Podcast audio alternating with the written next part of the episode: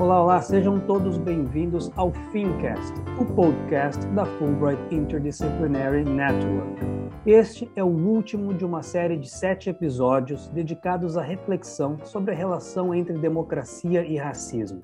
Nós convidamos pesquisadores, jornalistas, artistas brasileiros e norte-americanos para responderem a mesma pergunta: é possível coexistir democracia e racismo? Hoje, segunda-feira, 28 de junho de 2021, eu, Luiz Pedroso, fiz essa pergunta para Richard D. Benson II, professor e pesquisador do Departamento de Educação do Spelman College, em Atlanta, Georgia. Doutor em políticas educacionais, a pesquisa do Dr. Benson se concentra nos movimentos de direitos civis nos Estados Unidos, tendo publicado diversas obras, entre elas o premiado livro Lutando pelo Nosso Lugar ao Sol, Malcolm X e a radicalização dos movimentos estudantis negros entre 1960 e 1973. Também conosco hoje a diplomata Tyron Beeman, diplomata de carreira, vice-cônsul da seção consular do Consulado dos Estados Unidos no Rio de Janeiro. Tyra gentilmente aceitou o nosso convite para auxiliar no encerramento dessa série especial, aproximando as perspectivas trazidas até aqui nessa série. Professor Benson, uh, thank you very much for accepting our invitation and help us to promote this valuable and timely discussion. Uh, we have been asking Brazilians and Americans, artists, journalists, specialists, the same question, and that now I will ask you. In your opinion, Dr. Benson, is it possible for democracy and racism to coexist? No. Um, and obviously your listeners and tune in and just hear me hear me to give a one word answer. But um, so it, it, it's the funniest thing because if you just think about race itself, um, and well, well, actually, we could think about democratic practice first. So, you know, democratic practice based on you know political science, based on how we look at it globally, based on we look at it with respect to how it is it engages for the purposes of government, is essentially established to ensure that the national body politique of that particular nasi or nation, country, etc., have full advantages with respect to access for the purposes of being able to identify and choose through electoral politics the candidate of their, you know, that they've been that they've been able to identify based on the constituency that support individual or individuals for office. So that doesn't say the constituency that's white, the constituency that's all male, the constituency that's all female, the constituency that's all of any one so-called racially constructed caste or category. So that's the first that's first and foremost with respect to democratic practice on a fundamental level. So let's look at race. What is race? Um, a social construct that has no biological predeterminate, you know, with respect to how it is that you literally establish categories for said race. And go back to the very generic categories with respect to like Johann Friedrich Blumenbach, who came up with, you know, the very generic categories of like um, Mongolian, um, you know, Caucasian, um, Ethiopian. So, you know, they evolve eventually, but they're very generic with respect to just color. But they're established or they're created not just for the purposes of being able to say, okay, well, we're categorizing or we're relegating people based on differences. They're differences that are now stratified. So now we're looking at how it is that you can create categories as it relates to you assigning them to personage and then those persons being now linked to a category that's now evaluated. So you have kind of like this axiological relationship. You now place value on these strata or these categories of race. So be it white, be it black, be it yellow, be it red. So the categories are now looking at all things with respect to the racial, the literal racial construct with all things that are emanating from white being at the upper echelon, if not the top. and then you begin to delineate to the bottom. So it's a literal descending order with respect to how it is that race is constructed. And the color or the colorism that's created based on the construct, each color is graded. And not only the color, but now the color, in addition to the phenotype, in addition to all things that are considered to be of acceptability with respect to being at the upper echelon of this racial strata.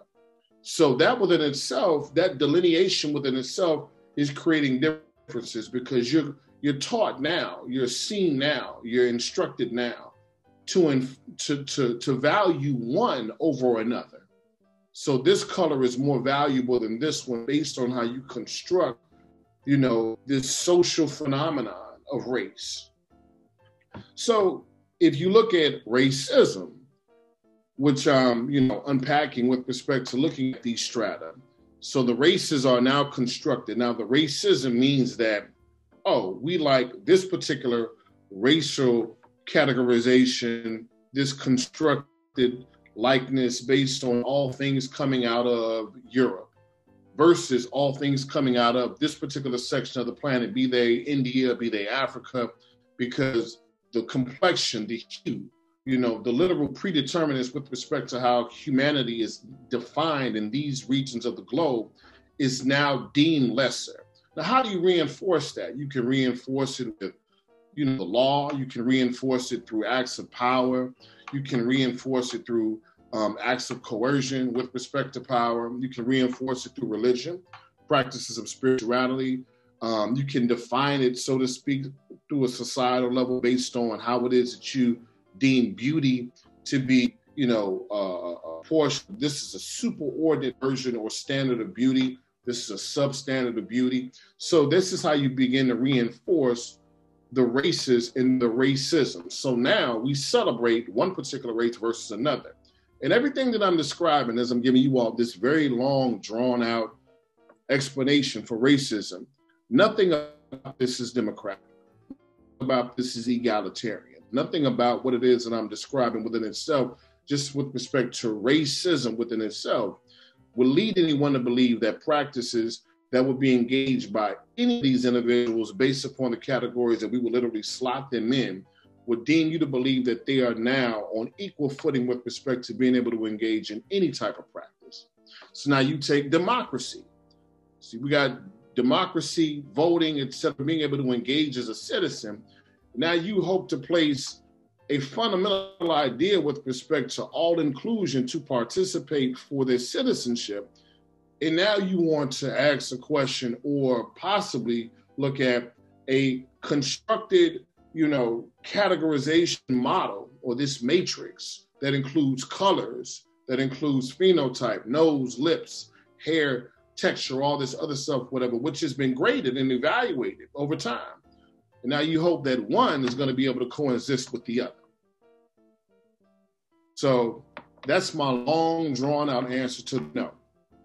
One thing that I'm um, always engaged in in terms of looking at democratic practice is a society's ability and then also willingness to train, to educate, to make accessible, um, whether it's opportunities to be edified or educated, or they are literally constructing like physical spaces in order for the citizenry to learn about the laws, to learn about you know the basic fundamental ways to navigate the world through reading and writing. And this is one way that I'm always thinking about with respect to democratic practice, also like the citizenry.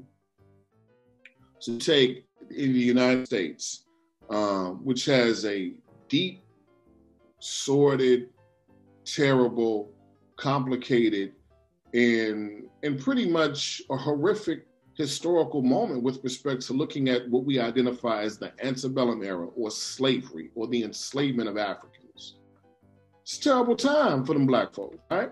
So laws were created and they are assigned specifically to ensure that you either have control over you know Africans who might resist. You have to eliminate them from the process of being able to read and write. But but the one that always sticks out to me is how legislation is enacted throughout southern states, throughout southern colonies, throughout states, period, with respect to divorcing the enslaved African from the opportunity to learn how to navigate.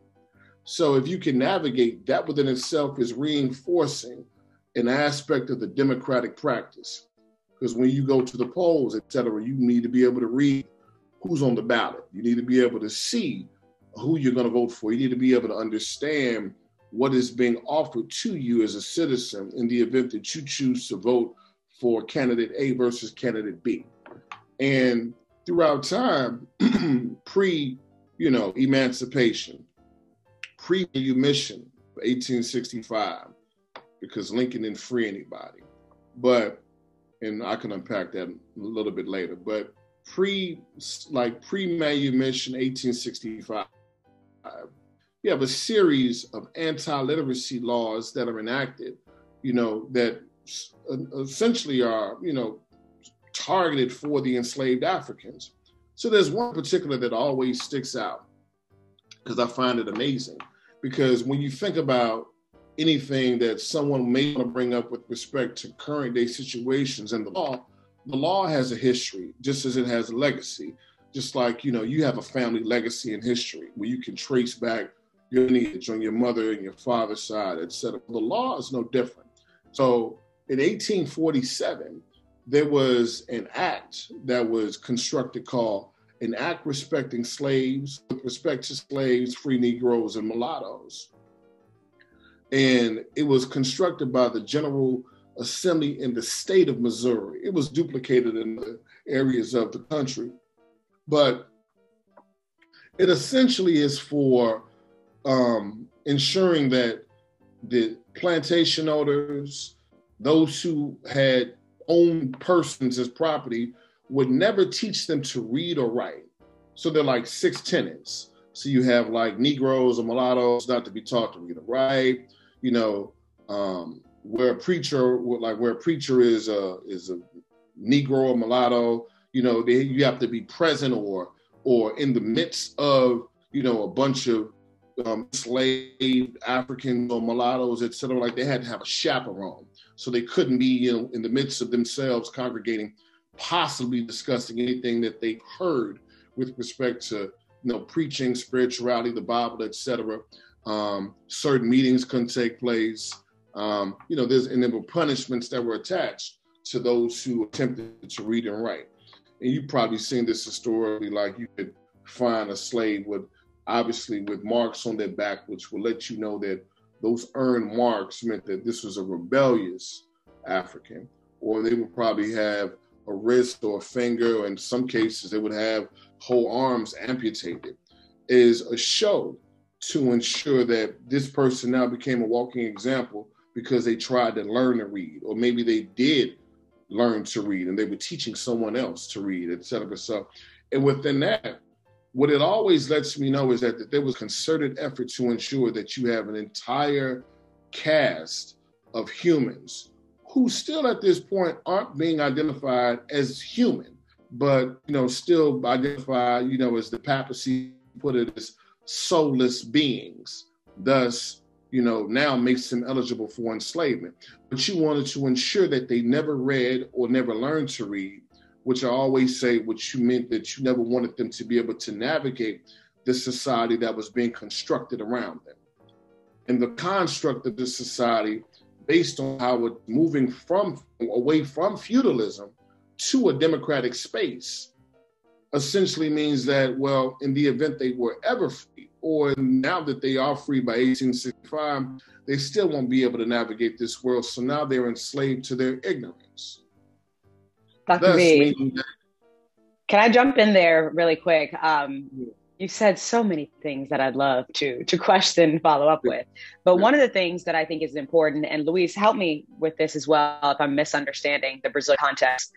Um, here in Brazil, after the uh, passing of the 1988 constitution, after the dictatorship, voting became mandatory for individuals beyond the age of 18.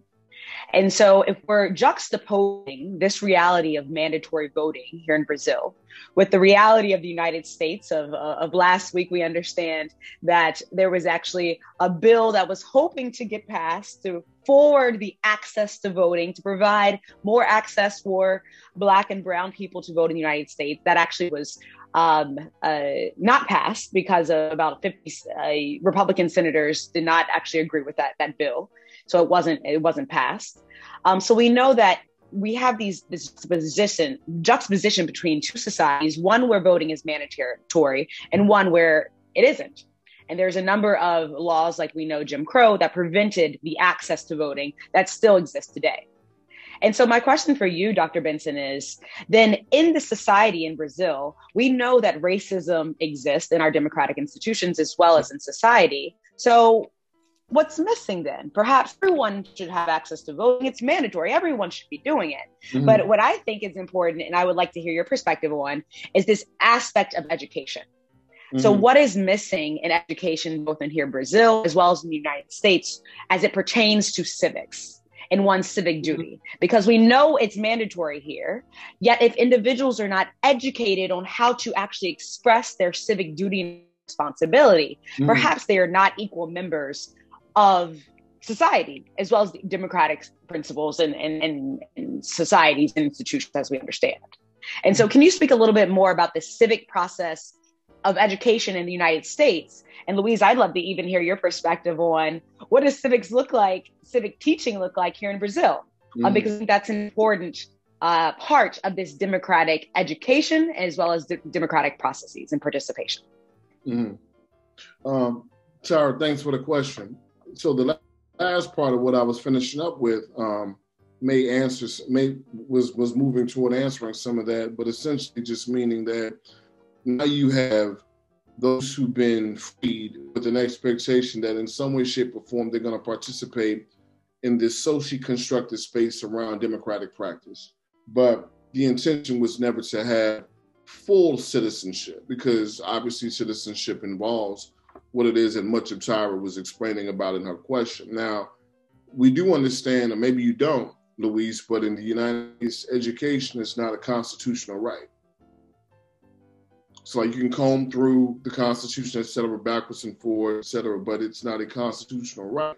Um, and even the type of education that you receive based upon the state's rights, because you know most times it'll be the state and also regional responsibility, but not on a federal level, in order to ensure that citizens receive you know access to what will be identified as a quality education, which you know, so much confusion exists within the ambiguity. But that said, once you have persons who are now, you know, given certain resources, be they limited, they opulent, you know, the, the access to the way that you learn about government, the way you learn about the national and regional space, it varies. It's not uniform in any way, shape, or form. So because you don't have an expectation that each and every young person be around the age of 11 or 12. Back in the day, we used to have to take constitution tests and things of that nature because you don't have an expectation that you know these mandates are met with respect to learning about the space out of which you are a citizen then by the time you become aware or i would say not even necessarily aware but responsible enough to be able to vote based on the voting age you don't see the level of seriousness or importance because it has not been reified in your teaching. So now you get 18, 19, etc., and you become a threat with respect to your, I would say, your um your your, your positionality in terms of maybe you want um the you know police brutality you want to be able to defund the police maybe you want to be able to ensure that you know every child has a sub limited amount of monies going toward textbooks, no matter what the thing is, you know, with respect to where it is you find yourself. But now all of a sudden, maybe you cannot vote because either the vote has been taken away based on a criminal record, maybe it's been taken away because of you not necessarily understanding the level of seriousness, so you don't participate in the vote.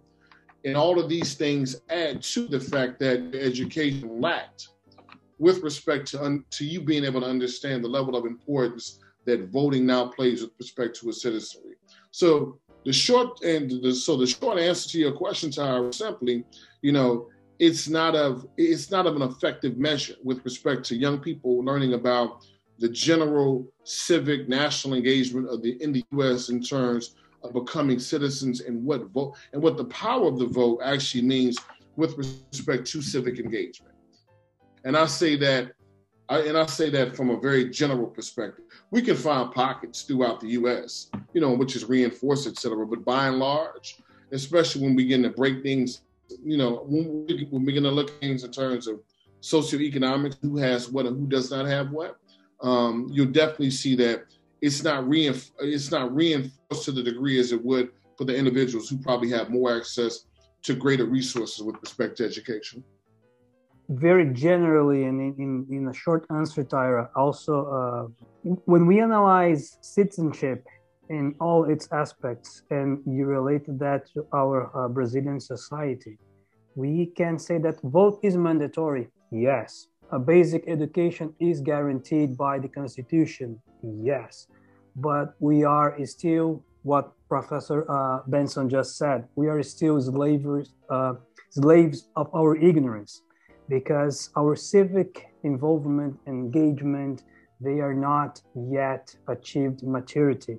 So um, we, we are still slaves of the ignorance our own system uh, portrays, a flawed system that I have been um, understanding. There is completely detached from the day-to-day realities of our people and therefore racism is still maintained generation after generation because we have uh, uh, received a long explanation from professor benson uh, those categories are still portrayed year after year. And then i have a follow-up question as well dr bidat.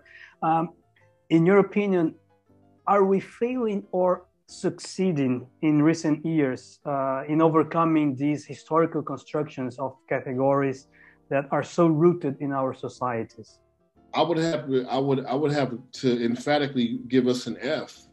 Um, I mean, you know, Luis, it's funny because um, Tyra and I we talked about we talk about this a lot, um, and the, the, and that thing is about how history can be, you know, very unapologetic. You know, it's it's it's there you and you really have to sift through it, et cetera, and just and literally evaluate it in you know at this particular time and put it in context longitudinally. So what came before, how you know how how that particular act phenomenon informed, affected, et cetera, like literally created a social context in order for this moment to happen, and then moving forward, you know, toward the future, et cetera. So what happens on you know this genealogical and longitudinal historical timeline and one thing that, you know, she and I always talk about is how there's like there's never really been an interruption to say that, okay, well, this thing happened. It was extremely terrible. You have an entire demographic, um, you know, that is making up about 40 to 50 million people in this country who are affected by this thing. But no one ever said, let's put let's press the pause button and now talk about what happened. And talk about what happened in such a way that we can actually provide a moment of truth and reconciliation for this great and terrible, peculiar institution that Kenneth Stampp would identify it as. So now all of a sudden you find yourself in a contemporary moment, and now you wonder why you have these isms. You wonder why you have this colorism or this very, very deep, ingrained, visceral response to all things that are considered outside of the paradigm of whiteness? Why is it so violently, violently reacted to in a way that one would think that the society as a whole has no value with respect to anything that does not fit out, that does not fit within this paradigm? Well, you know, the answers are found historically. So, like what I was speaking to you earlier about that that act. You know, don't teach these persons to read or write, etc. So, you know, that with along with thousands of other pieces of legislation, and then also reifying it through the curriculum, through the textbooks, through print ads, through magazines, through movies. I mean, this taking place for generations over time. And now, contemporarily, you know, people ask the question, but they want to ask the question in a fragmented way. They don't want to place it in an aerial perspective. They don't want to give it this panoramic do in order to truly answer that question. So we fail because we're too, we don't have the courage. We, the general society, we don't have the courage to to press the pause button to go back and look at what happened prior to in order to understand the contemporary. We want to be absolved of all past sins with no discussion to that, you know, very long legacy that brings us to this point. But we want to literally forget about that and move forward and then, you know, possibly put a band-aid on a gunshot wound. It just I mean the I mean the the outcomes are going to be disastrous. So still to this day, contemporarily, whether it's in movies, print media, the internet, etc., conversation, school textbooks, etc., those who teach us, those who go through teacher training programs in order to be able to come out to teach people who are different from them. Whatever the case may be, it's literally now found in every area because from a societal perspective, we have not been able to press the pause button and ask the very, very deep and to some degree simple question around how do differences affect us? How do differences strengthen us? And what is to be celebrated with respect to how it is that we can now include all of these differences within the society? That's powerful. It is, it, it is. And if society is not doing that, yeah, then what about the institutions? Exactly. But are, are they interested in doing that at least? I think some are, um, because I think young people, be they black, be they white, be they brown, I mean, you know, whatever the background is, is that I think the level of curiosity based upon what's taking place on a global perspective is showing that young people are not only ready to join as allies, but they want to learn more about why it is that the contemporary is the contemporary um, you know, it, it is it's one of those things in which we can say, okay, well, if we look at what the George Floyd effect produced, um, what the Breonna Taylor effect produced, um, it produced a few things. But one, without question, is that it produced a very early form of global solidarity with respect to being able to push back against forms of fascism, forms of racism, you know, forms of current day neo imperialism. So it's created in such a way that if you have black folks in Minneapolis or Chicago, New York, or brown folks in in LA and Chicago or certain parts of Florida, et cetera, and they they now find themselves in positions in which you know their their livelihood is threatened because of misappropriation of the law due to a an employee of the state or a police officer misusing their power, then in time, someone in Berlin, someone in South Africa, someone in Cote d'Ivoire, someone on, on another side of the planet who has a very similar narrative, maybe not the same, but can understand that they are now being othered because of their color. They can now say, well, we are getting in the street to now protest in solidarity with you as brothers and sisters with what it is that you are facing in your part of the planet in real time. Not a week later, not a month later, but in real time. So that lets me know that it's not just something where it's like, okay, well, that's relegated to that part of the planet. No, young people all over the world are now being able to rise up and wake up, you know, to the possibilities of what global solidarity, you know, could mean with respect to pushing back against um, I would say, abuses of power. Dr. Britton, can I jump in there? Please, um, Sarah, so, please, please, yes. You know, I have so many thoughts and so many questions um, to follow up with your your incredible comments. Um, but just contextualizing this, so this weekend actually finally had the opportunity to watch um, Judas and the Black Messiah. Mm. And thinking about this idea of the radicalization of the Black student movement, which I know you have done a lot of work on. You have a, a book written about this and a number of our articles related to this topic. Um, and thinking about when Fred Hampton was killed, he was 21 years old, 21 years old, so young. Um, and then thinking about here in Brazil, uh, activist, political leader Marielle Franco was killed, murdered. Um, and I would say, I would, uh, and Luis, correct me if I'm wrong, but dare I say that she was radical in the fact that she thought differently about how a Black woman's participation, a Black queer woman's participation should look like in this democratic system. And I would say, dare I say as well, I think that perhaps led to her assassination. And so, my question for you, Dr. B, um, as someone who works with young people in, at Spelman College, so who writes about young people and youth student movements. How do we encourage the continuation of engagement of our youth if they are looking at leaders like a Fred Hampton or like a Marielle Franco and see that they're killed because of their activism and their action, and because of their commitment, I would say, to democracy, mm-hmm. of an equal, inclusive democracy, a just democracy, mm-hmm. what do we say to these young people that you said around the world who are seeking mm-hmm. truth, who are seeking democratic po- policy, seeking democratic principles, but are not seeing the fruits of their labor actualized because of the people who are racist and sexist and prejudiced and who don't actually understand the power of what a democracy can be. What would you say to them? I would say to them that, um, well, first and foremost, always remember that this thing that we're engaged in is a marathon. It will, will never be a sprint. That's the first thing. So this is a very longitudinal engagement with respect to pushing back against abuses of power globally. That's the first thing. But then the second thing I would always say that we know we know who Fred Hampton is, and we know about you know his untimely death.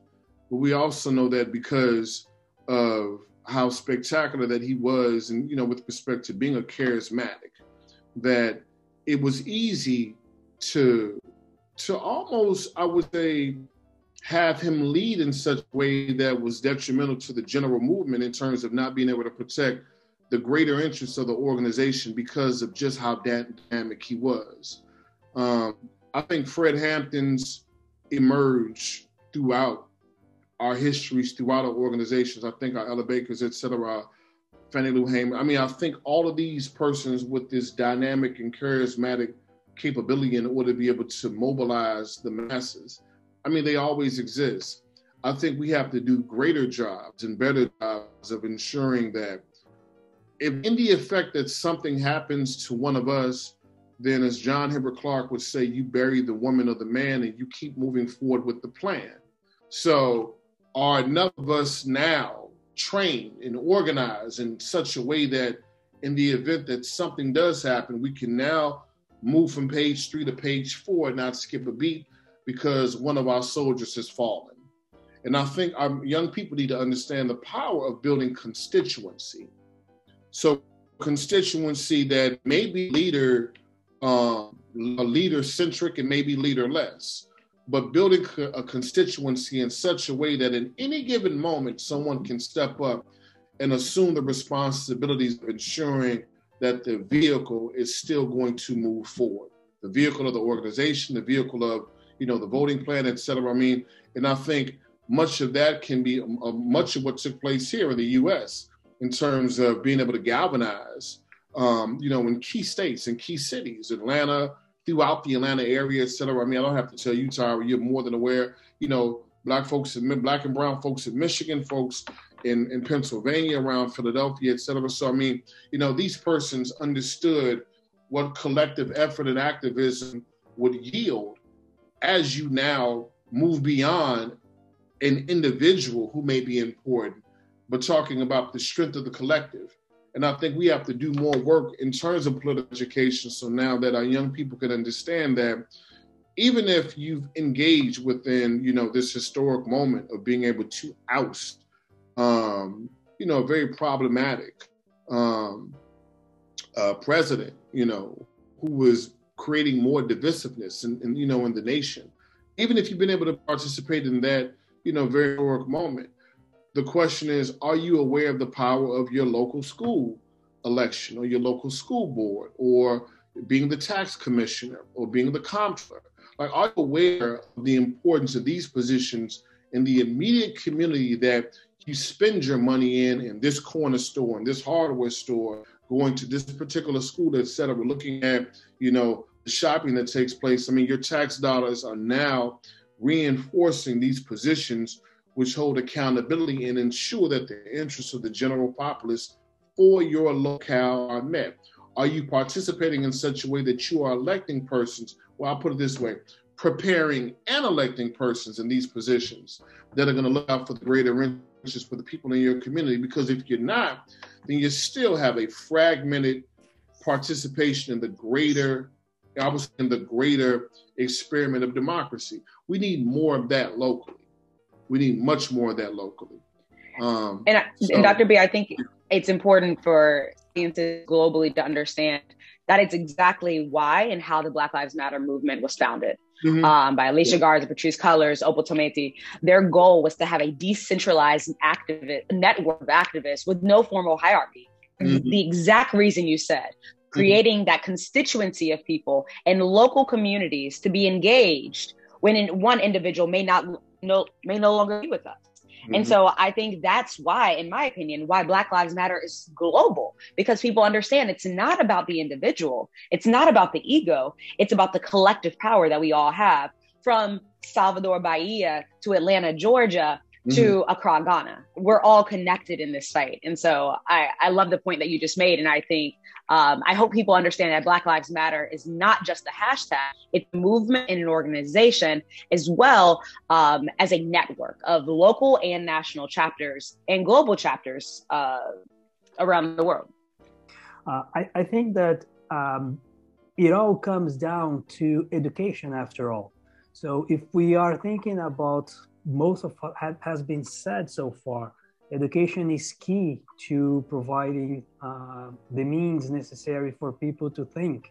And while they are thinking, they can change. So, I mean, Luis, Tyra, I couldn't agree with that point. Um, you know, I, I mean, it, it's so much that I, I think that the right curriculum for citizenry, in addition to moving, able to move away from all things that are oppressive. I think the correct curriculum or what it is that we teach and how it is that we teach it and ensuring that you have national access. And we're talking young people all the way up to adult learners and continuing education individuals. I mean, just learning about basic civics.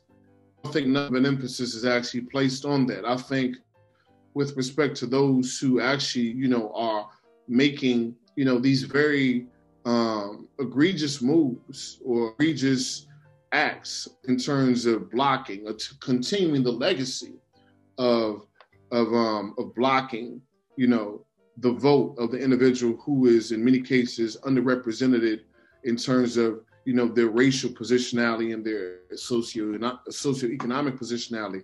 I think depend on that ignorance, you know, for the purposes of being able to ensure that control and maintenance and power is maintained our young people are, and I'm and I'm saying young, you know, from elementary school all the way up to 25 years of age, our young people must be in the know, as some of my elders would say, around the importance of civic engagement.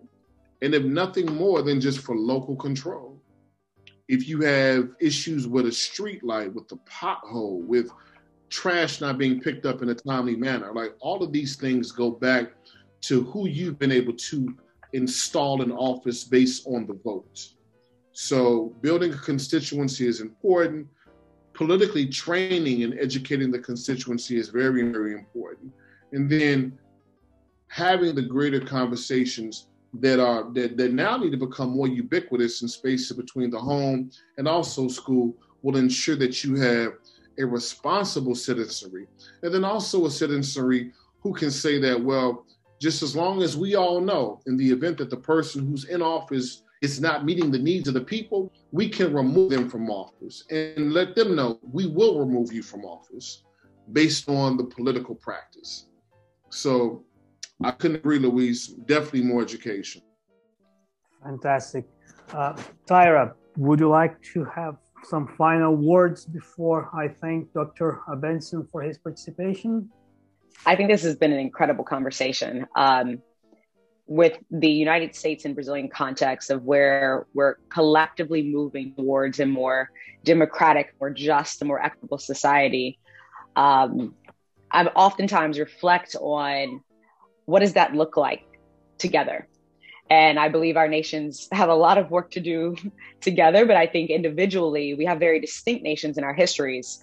Uh, Um, but I think small movements like this conversation that you're coordinating, Luis, the series, are how we do that together. Um, and I think we have a special partnership between the US and Brazil that we can really lean on for that. Um, I'm also thinking about the passing of the Juneteenth National Independence Day Act um, that was passed recently um, and celebrated, you know, on June 19th. Um, but I'm also thinking at the same time um, the, po- the, the passing of a number of local stakes like the critical race theory bill that was passed in Texas, that's limiting the teaching of civic activities, limiting the teaching of civic responsibility, limiting the teaching of slavery, of Jim Crow.